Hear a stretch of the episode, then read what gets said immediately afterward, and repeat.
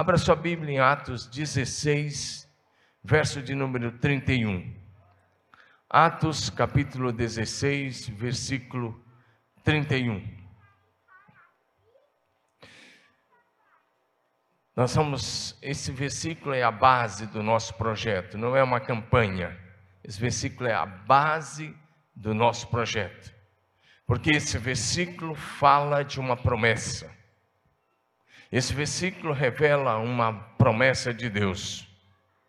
Que a gente precisa tomar posse nesses dias. Atos 16, 31 diz assim: E eles responderam creia no Senhor Jesus e serão salvos você e a sua casa. Agora eu queria que colocasse na NVI, por favor. Agora então coloca na NAA, por favor. Eu já estava na NVI. Também não é essa versão. Eu vou ler na versão que eu escolhi, e eu não quero a palavra casa. Aí eles responderam: creia no Senhor Jesus, e você e a sua família serão salvos. Acho que, acho que tem que ver a versão, eu acho que é NVI ou NVT. Isso, NVT. Agora vamos ler junto, igreja, no NVT. Todos vocês, é a nova versão transformadora. Vamos lá? Todos juntos? Eles responderam: creia no Senhor Jesus e você. Você sabe que essas palavras foram ditas pelo apóstolo Paulo e Silas, quando eles estavam na cidade de Filipos, na Macedônia, quando eles libertaram uma moça que era possuída por um espírito maligno de adivinhação. E quando eles libertaram aquela moça, os donos, os exploradores daquela moça, prenderam Paulo e Silas. Seus pés foram acorrentados, suas mãos foram algemadas. E o texto diz que por volta da meia-noite, Paulo e Silas oravam e cantavam hinos a Deus, e os demais presos escutavam.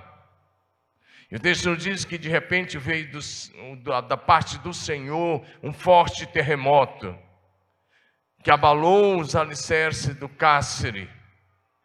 E Deus foi tão assim maravilhoso que as portas todas se abriram, as algemas caíram dos braços dos prisioneiros. Diante disso, o carcereiro pegou sua espada e ia suicidar-se, porque ele respondia com a sua própria vida se algum preso fugisse. Mas Paulo então olha para ele e grita e brada: não faça isso. Nós estamos aqui. Esse homem tinha escutado as músicas, os hinos, se é que podemos falar assim, tinha escutado as orações altas de Paulo e Silas, ele estava impressionado. E agora ele se ajoelha diante de Paulo e Silas e fez a pergunta, uma pergunta correta. Senhores, o que eu preciso fazer para ser salvo? Agora pode colocar o outro slide, tá? É isso mesmo, parte 2, ok? Parte 2. É, senhores, o que eu preciso fazer para ser salvo? E a resposta de Paulo e Silas foi essa que nós lemos: creia no Senhor Jesus Cristo, e você e a sua família serão salvos. Amém, amados? Não é que a salvação é hereditária, não é nada disso. Mas é que através da sua influência, do seu testemunho, das, do seu estilo de vida santo, você vai influenciar a sua família para que eles também experimentem a mesma graça que te salvou, o mesmo amor que te alcançou, para que eles tenham a experiência do novo nascimento e da vida em Cristo Jesus. Irmãos, a fé em Jesus Cristo começa em casa, na família. Diga comigo, a fé começa em casa. Diga de novo, a fé começa em casa. É uma ideia errada achar que a fé começa na igreja, no culto. De acordo com o ensino do Senhor, desde o início do Velho Testamento, a fé deve começar em casa, com os pais ensinando seus filhos, porque o Senhor determina em Sua santa palavra que a família é o principal lugar onde a fé deve ser transmitida de geração a geração. Diga amém. Foi assim que os pais da nação de Israel fizeram. Foi assim que os pais da fé fizeram. Eles não tinham uma Bíblia impressa, a Bíblia foi bem depois, mas eles foram transmitindo de forma oral. O pai transmitia para o filho, o filho para o seu filho. Foi assim que a Sete fez, o filho de Adão, chamado Sete, para o seu filho Enos. Foi assim que uma linhagem santa foi estabelecida na terra. Foi assim que Abraão fez. E essa é a vontade de Deus para minha família e para a sua família. Que cada pai, que cada mãe transmita a sua fé para os seus filhos.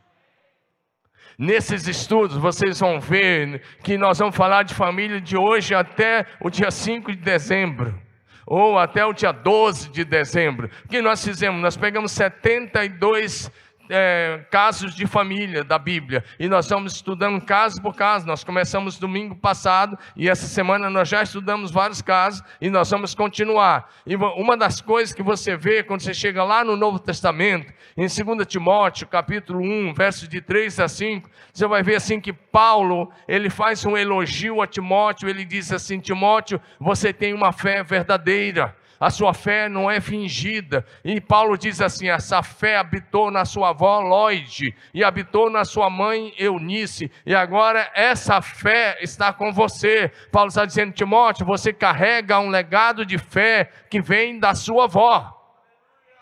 Amém, amados? E aí eu começo com uma pergunta: quem está influenciando os seus filhos? O que, que ele vai carregar de legado de fé? E eu quero dizer que seus filhos vão carregar um legado de fé. Se você, pai, se você, mãe, se vocês forem pessoas que têm uma fé genuína e que transmitam essa fé aos seus filhos. Porque algumas, algumas mídias sociais hoje estão influenciando muito mais as crianças do que os pais. Mas a gente precisa inverter isso. Por isso que precisamos ter culto doméstico diariamente, para que diariamente nossos filhos tenham um contato com a Bíblia Sagrada. Diga amém. No passado, a fé era transmitida de uma forma oral, de geração a geração. E essa fé, mesmo de forma oral, ela ficava, ela era fixada. Se você pega, por exemplo, José do Egito, nós vamos estudar sobre ele, você vai ver que Jacó discipulou ele com, ali, e com, logo na infância, com 17 anos, ele foi vendido para o Egito. Ele não tinha uma Bíblia, não tinha nada, porque não tinha nada, nem escrita não existia na época de José. Mas aquela fé que tinha sido transmitida do pai para o filho, fez com que aquele filho permanecesse, permanecesse firme, longe do pecado, vivendo um estilo de vida santo. E mesmo quando a mulher do seu senhor queria que ele tenha um caso com ele, ele disse: Não, não vou pecar contra Deus. Diga amém. É disso que eu estou falando. O pai transmitir, a mãe transmitir. Porque hoje, a realidade que estamos vivendo é bem diferente. Hoje, o que as famílias estão vivendo, do que chamam de cristianismo, não é mais do que uma hora e meia, no máximo duas horas por semana. Quando o pai pega o filho e traz aqui, participe, o filho participa de um culto ali atrás, de uma hora no máximo. Se esse é o cristianismo que seu filho está vivendo, eu quero dizer uma coisa: ele não vai conhecer a Jesus de com ele caminhar, porque você está terceirizando a transmissão da fé para o seu filho, você está querendo que outros façam aquilo que Deus disse que é para você fazer. Não terceirize. Você precisa passar a sua fé para o seu filho. Diga amém. É preciso a gente olhar para essas coisas. Com esse tipo de cristianismo de apenas uma hora, duas horas por semana de um culto, seus filhos não conhecerão Jesus de com ele caminhar. Eles vão ter apenas um pouco de cultura religiosa, e isso não os salvará. O que vai salvar é se eles tiverem uma experiência real, pessoal, prática de novo nascimento em Cristo Jesus. Posso ouvir um amém, igreja? A fé verdadeira em Cristo Jesus, primeiramente, precisa ser vivida dentro de casa, pelos pais, para que assim possam transmitir essa fé aos seus filhos, netos, bisnetos, até que Jesus volte, porque a fé do fim de semana ou do começo de semana não é suficiente, é preciso ser vivida todos os dias, o dia todo. Diga amém. Esse, meus irmãos, é o tempo em que os pais precisam ter seus corações convertidos aos seus filhos, e o coração dos filhos convertido aos pais. Malaquias capítulo 4, verso 6, ele deixou uma última profecia, e ele diz: Ele converterá o coração dos pais aos seus filhos, e o coração dos filhos aos seus pais. E Deus diz para que eu não venha e castigue a terra com maldição. Ou seja, o que o texto está dizendo é que os pais precisam ter seu, seus corações convertidos ao coração dos seus filhos, e os seus filhos, seus corações convertidos aos seus pais. Do contrário, a terra será ferida com maldição. Ei, meu irmão, de que adianta seu filho se tornar bem-sucedido no exercício da sua profissão se ele perder a sua alma? De que adianta ele ser bem-sucedido financeiramente se ele se perder? Se ele for para o inferno. Então é preciso que cada pai e cada mãe seja comprometido com a salvação dos seus filhos. Como discípulos de Jesus, nós temos que perseverar diariamente em oração diante de Deus pela salvação dos nossos filhos, pela salvação dos nossos pais. Para os jovens que têm seus pais que ainda não são convertidos, pela salvação de toda a nossa família. Diga amém. Nós temos que restaurar urgentemente a família, tendo Cristo Jesus como centro e como Senhor dos nossos lares. Nós estamos vivendo um momento em que precisamos ter viver um tempo de reforma da nossa fé. E a reforma precisa começar em cada família. Diga amém. Então levante a sua mão e não fale como jargão agora, fale como quem está comprometido. Diga: Eu vou para o céu, mas não vou sozinho. Toda a minha família irá comigo. Diga amém. E agora vamos a mais alguns estudos de caso. Vou passar pelo menos dois, se o tempo me permitir. Primeiro caso, quero passar com você. Pais íntegros e santos, filhos salvos que darão continuidade aos propósitos de Deus para a humanidade. Lê comigo, sim, diga comigo. Pais íntegros e santos. Diga filhos salvos que darão continuidade aos propósitos de Deus para a humanidade. E aí vamos olhar um pouquinho para a família de Noé.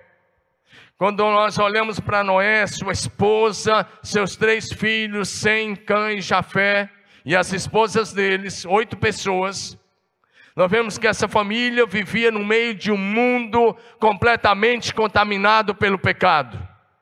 E no meio deste mundo corrompido e perverso, Noé era o único homem daquela geração, o único que andava com Deus. É interessante porque isso está literal na Bíblia. Vamos lá para Gênesis capítulo 6, versos 8 e 9. Diz assim: Noé, porém, encontrou favor diante do Senhor. Este é o relato de Noé e sua família. Noé era um homem justo. Agora, olha, presta atenção nesse detalhe a única pessoa íntegra naquele tempo e andava em comunhão com Deus. Meu irmão, o mundo todo estava corrompido, o mundo todo tinha se pervertido, o mundo todo estava perdido, mas uma família andava com Deus.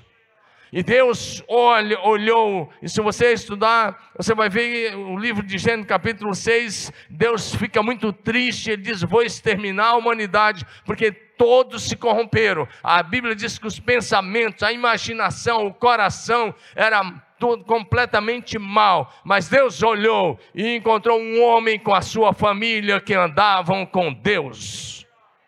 Não importa se a sociedade à sua volta está corrompida, não importa se está todo mundo, se todo mundo corrompeu o seu caminho, está todo mundo andando no pecado. A questão é como que a sua família está andando. E quem está influenciando a sua família? Noé não deixou que o mundo e a tendência do mundo corrompesse os seus filhos. Noé era a influência para os seus filhos. Diga amém. Por isso, quando Deus foi mandar o dilúvio, Deus disse: Eu vou começar de novo a história da humanidade a partir da família de Noé, porque essa é a única família que não se corrompeu. Dá um amém aí, meu irmão. Acorda aí, dá um amém. Acorda teu vizinho do lado, diga aleluia. Se você olhar Gênesis 6, verso 18, Deus diz: Com você, porém, firmarei a minha aliança. Portanto, entre na arca com a sua mulher, seus filhos e as mulheres deles. E você conhece a história. Mais uma vez, é um tempo em que a maldade havia se multiplicado na terra. A humanidade estava perdida. As pessoas estavam completamente corrompidas e pervertidas pelo pecado. Noé andava em comunhão plena com Deus. Diga aleluia. Então, Pai, a responsabilidade sua e minha de como Pai, a nossa responsabilidade é de andar com Deus. E se andarmos com Deus, nossa família será abençoada. Diga aleluia. Noé vivia um estilo de vida santo. Noé fazia a vontade de Deus. Por isso o Senhor o escolheu. Olha para Hebreus 11, verso 7. Pela fé, Noé, divinamente instruído a respeito de acontecimentos que ainda não se viam, olha o que diz esse texto: sendo temente a Deus. Diga comigo, sendo temente a Deus. Os pais não podem nunca, não devem nunca perder o temor de Deus sendo temente a Deus, construiu uma arca para a salvação da sua família. Assim ele condenou o mundo e se tornou herdeiro da justiça que vem da fé. Diga amém. Então eu, eu gosto de pensar sobre isso. Domingo passado eu falei um pouco sobre a linhagem santa a partir de Sem. Caim estabeleceu uma linhagem maldita na terra, uma linhagem de pecadores terríveis contra Deus, mas a partir de Sete, uma linhagem santa, e Noé era dessa linhagem de Sete. E a partir de Noé, ele teve um filho que deu continuidade a essa linhagem. O filho mais velho de Noé chamava Sem. Diga comigo, Sem. Mas conhece esse Sem, tá bom? Sem, conhece. Era o filho mais velho. Por isso que você vai encontrar, ou vai ver na TV, ou vai ler alguma coisa, a palavra semita, ou antissemita. Movimento antissemita são as pessoas que são contra os judeus, ou que querem o extermínio dos judeus, porque Sem deu continuidade a essa linhagem santa. E Sem vai ser o pai dos judeus, por isso que eles são chamados de semitas vai ser o pai da nação de Israel. Muitos povos vieram a partir dos filhos de Noé, mas sem dar continuidade a esta linhagem. Se você lê, eu encorajo você a ler a genealogia de Jesus Cristo.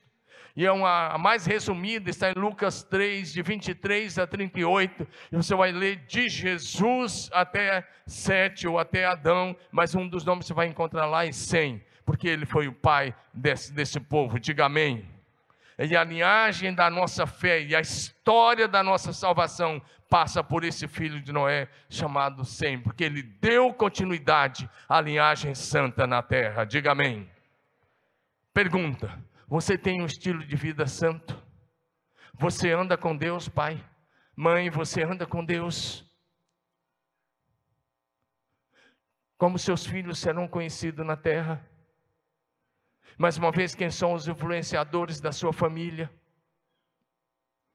Então, Noé deu continuidade. Por um único motivo. Ele andava com Deus. Diga amém, meu irmão. Ele tinha uma comunhão constante com Deus. Por isso que eu disse, não é um culto apenas de fim de semana ou começo de semana, é uma comunhão constante com Deus. Diga comigo, comunhão constante ininterrupta com o Senhor Deus. Diga amém. Segundo lugar, quero falar um pouco sobre Noé ainda. Ele andou com Deus, verdade. Mas, depois do dilúvio, alguns anos depois do dilúvio, talvez uns sete anos aí depois do dilúvio, ou oito, ou dez, eu não sei, mas alguns anos depois do dilúvio, ele, porque a gente sabe disso, que é uma parreira para dar e para chegar para valer mesmo, leva alguns anos, acho que sete anos para pegar para valer mesmo, cuidando bem. Mas, agora eu quero passar um princípio para você, papai e mamãe, preste atenção. Pais que ingerem bebidas alcoólicas podem lançar palavras de maldição sobre alguns dos seus descendentes. E o Noé, aí, como eu disse, uns sete, dez anos depois do dilúvio ou mais, eu não sei, ele plantou uma vinha. E ele fez não apenas suco de uva, ele fez vinho. E ele tomou um porre mesmo, foi para valer, ficou embriagado. E o texto vai dizer para a gente que ele, de ressaca, daquela embriaguez, lançou uma palavra de maldição sobre um neto dele chamado Canaã. O texto está em Gênesis, por favor, projeção, Gênesis capítulo 9, versos 20 a 27. Eu vou ler rapidamente. Noé, que era agricultor, foi o primeiro a plantar uma vinha. Primeiro aqui, depois do dilúvio, tá bom? Leia-se depois do dilúvio. O primeiro, então, depois do dilúvio, a plantar uma vinha. Bebeu do vinho. E olha, o texto vai dizer: e embriagou-se embriagou-se e ficou nu dentro da sua tenda. Cã, que era um dos seus filhos, pai de Canaã, viu a nudez de seu pai e foi contar aos seus irmãos. A ideia é que esse filho zombou dele do lado de fora, ele ficou, ele ficou zombando do seu pai, mas sem aquilo que eu já falei, Jafé, que era o segundo filho, pegaram uma capa, levantaram-na sobre os ombros e andando de costas para não ver a nudez do pai, cobriram-no quando Noé acordou do efeito do vinho, agora ele acorda, eu disse, ele estava de ressaca, e descobriu que seu filho caçula lhe havia feito, disse: Olha o que ele vai falar. Ele amaldiçoou o neto, que era o filho aí do Cã. É, ele vai dizer o seguinte: Maldito seja Canaã, escravo de escravo será para os seus irmãos. E disse ainda: Bendito seja o Deus de Sem, e seja Canaã seu escravo. Amplie Deus o território de Jafé, habite nas tendas de Sem, e seja Canaã seu escravo. Esse pai agora, aquele homem santo de Deus que salvou a história da humanidade, Agora, alguns anos depois do dilúvio, ele fez uma besteira e a Bíblia registra, porque não existe ninguém perfeito. Ele bebeu, ele embriagou-se. E quando ele está bêbado, ele tirou a sua roupa, ele ficou despido, ficou nu lá na sua tenda. Esse filho dele, chamado Canaã, ele viu aquilo e ele zombou dele. E os outros com temor, os outros com muito respeito, foram lá e cobriram a nudez do seu pai. O Sem e o Jafé. E quando ele acorda, ele fica sabendo e ele vai lá e ele diz: Maldito seja Canaã. Diga amém. Dá um amém bem alto. Eu acho que a minha palavra hoje está parecendo canção de Niná. Tem gente dormindo aí essa hora da manhã. Em nome de Jesus. Acorda aí. Fala, seu irmão, recebe a palavra para a sua vida em nome de Jesus. Aleluia.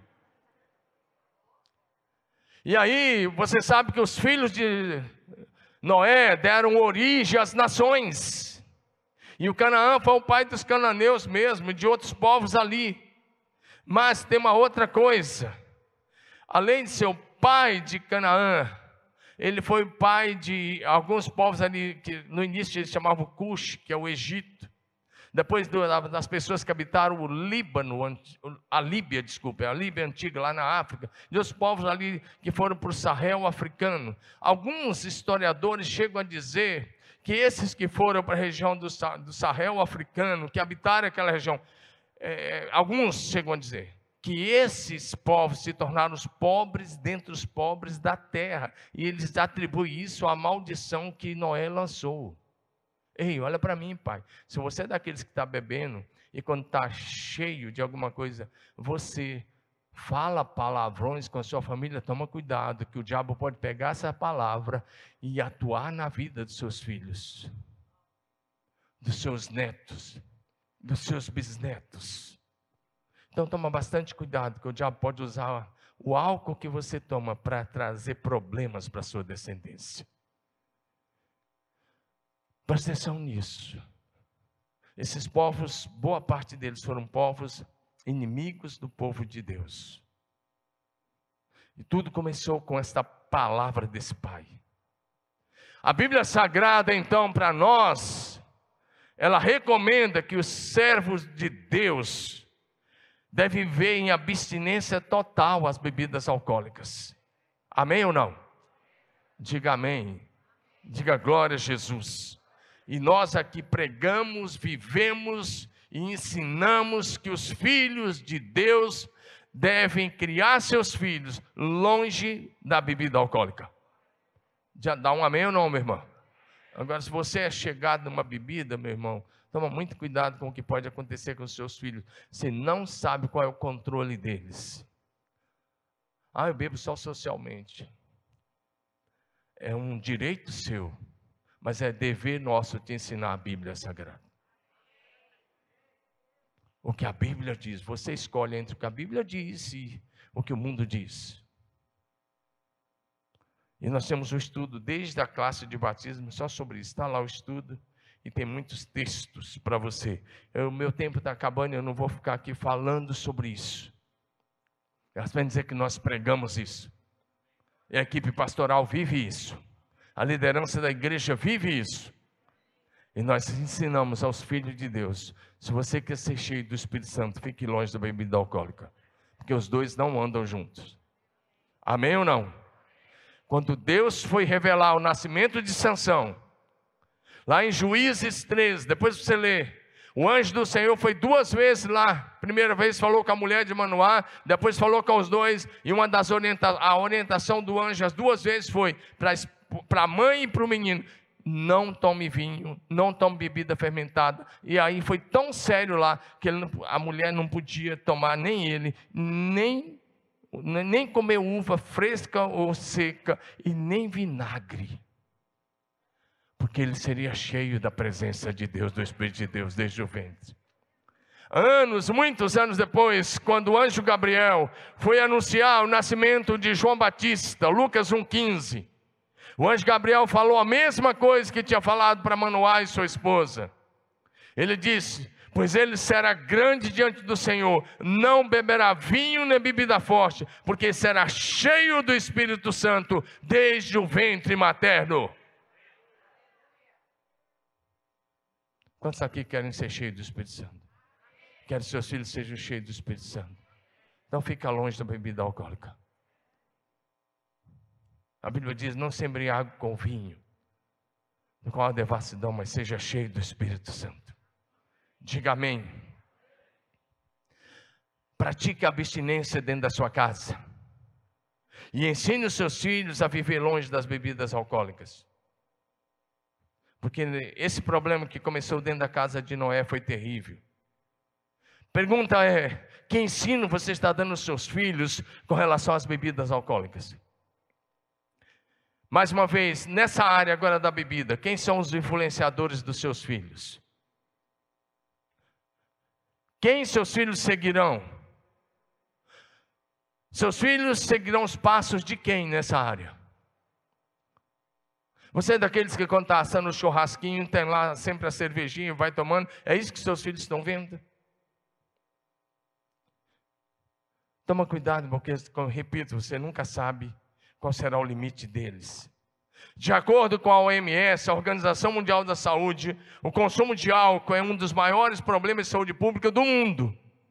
O uso contínuo de álcool é um dos fatores de risco, de maior impacto para as comorbidades, mortalidade, incapacidades em todo o mundo. O consumo de bebidas alcoólicas mata mais que a AIDS, a tuberculose e a violência.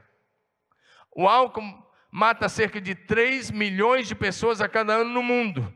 No Brasil, cerca de 40 mil mortes por acidente de trânsito e cerca de 60 mil homicídios ocorrem por ano como resultado do consumo de álcool. Mas ninguém fala sobre isso, porque é propaganda da TV.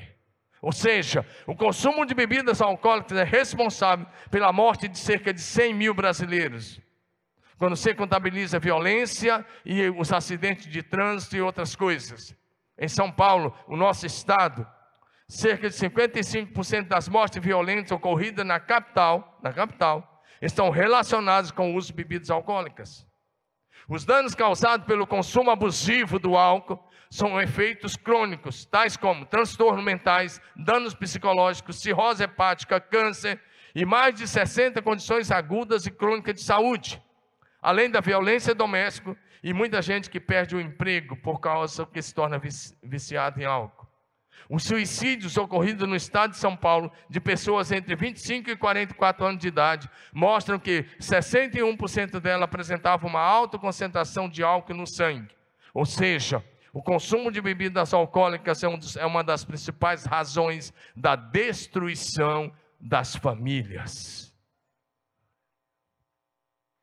Divórcio e outras coisas.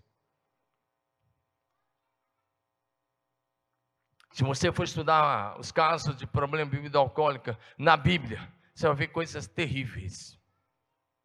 Isso começou na casa de Noé. Mas lá na casa de Ló, você vai ver um incesto do pai Ló com duas filhas. Ele encheu a cara, elas deram, e ele encheu a cara para ter coragem de ter relações sexuais com as suas filhas. E lá nasceram dois povos, os Moabitas e os Amonitas, que Deus disse não podem entrar no templo até a décima geração, por causa da maneira como esse povo tiveram origem.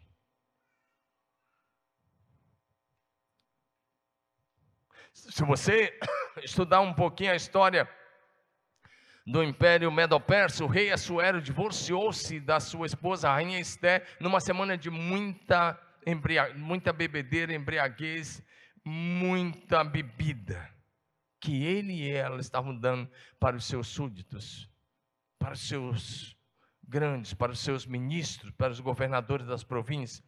E ele dá uma ordem, ela não cumpre, houve um divórcio. Você vai ver divórcio já ali na Bíblia. Você vai ver o Império Babilônico caindo numa noite de muita orgia e bebedeira com o rei Belsazar, quando Deus mandou que o, o anjo escrevesse na parede: Mene, Mene, Tekel, Parsim. Contou, pesado foste na balança e foste achado em falta. Contou Deus o teu reino e acabou. Esse era o juiz, a sentença. Porque no meio da bebedeira daquela semana, ele mandou trazer os utensílios do templo de Salomão. E ele deu, serviu bebida naqueles utensílios que eram consagrados ao Senhor. Ou seja, você vai ver na própria Bíblia muitas consequências da bebida. Você vai ver no Novo Testamento o Herodes dando uma festa e quando ele estava alterado, a enteada dele dançou e ele gostou de ver a menina dançando. Ele olha para ela e falou: Pede se quiser, que eu te dou até metade do meu reino. E ela fala com a mãe, e a mãe diz assim: Pede a cabeça de João Batista. E ele pediu a cabeça de João Batista. Ela pediu e o rei teve que dar. Então os efeitos não compensam. Quer que Deus abençoe sua casa? Amém? Eu só preguei dois pontos da mensagem, os outros vocês vão acompanhar nas lives e estudar na célula na quarta-feira, se Deus quiser. Fique em pé.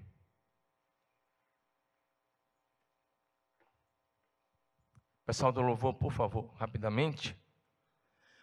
Eu estou tentando dizer a você que, a partir de você e da sua família, comece nesses dias uma nova história.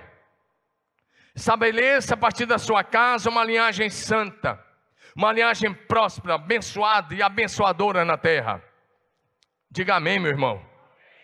Faça de sua casa um lugar onde a presença de Deus é bem-vinda não só um lugar onde se reúne para estar e assistir TV e comer, mas um lugar onde Deus é bem-vindo, onde Jesus reina como Senhor, um lugar onde o Espírito Santo é honrado, um lugar onde o Espírito Santo é ouvido e obedecido, um lugar onde o céu se manifesta na terra.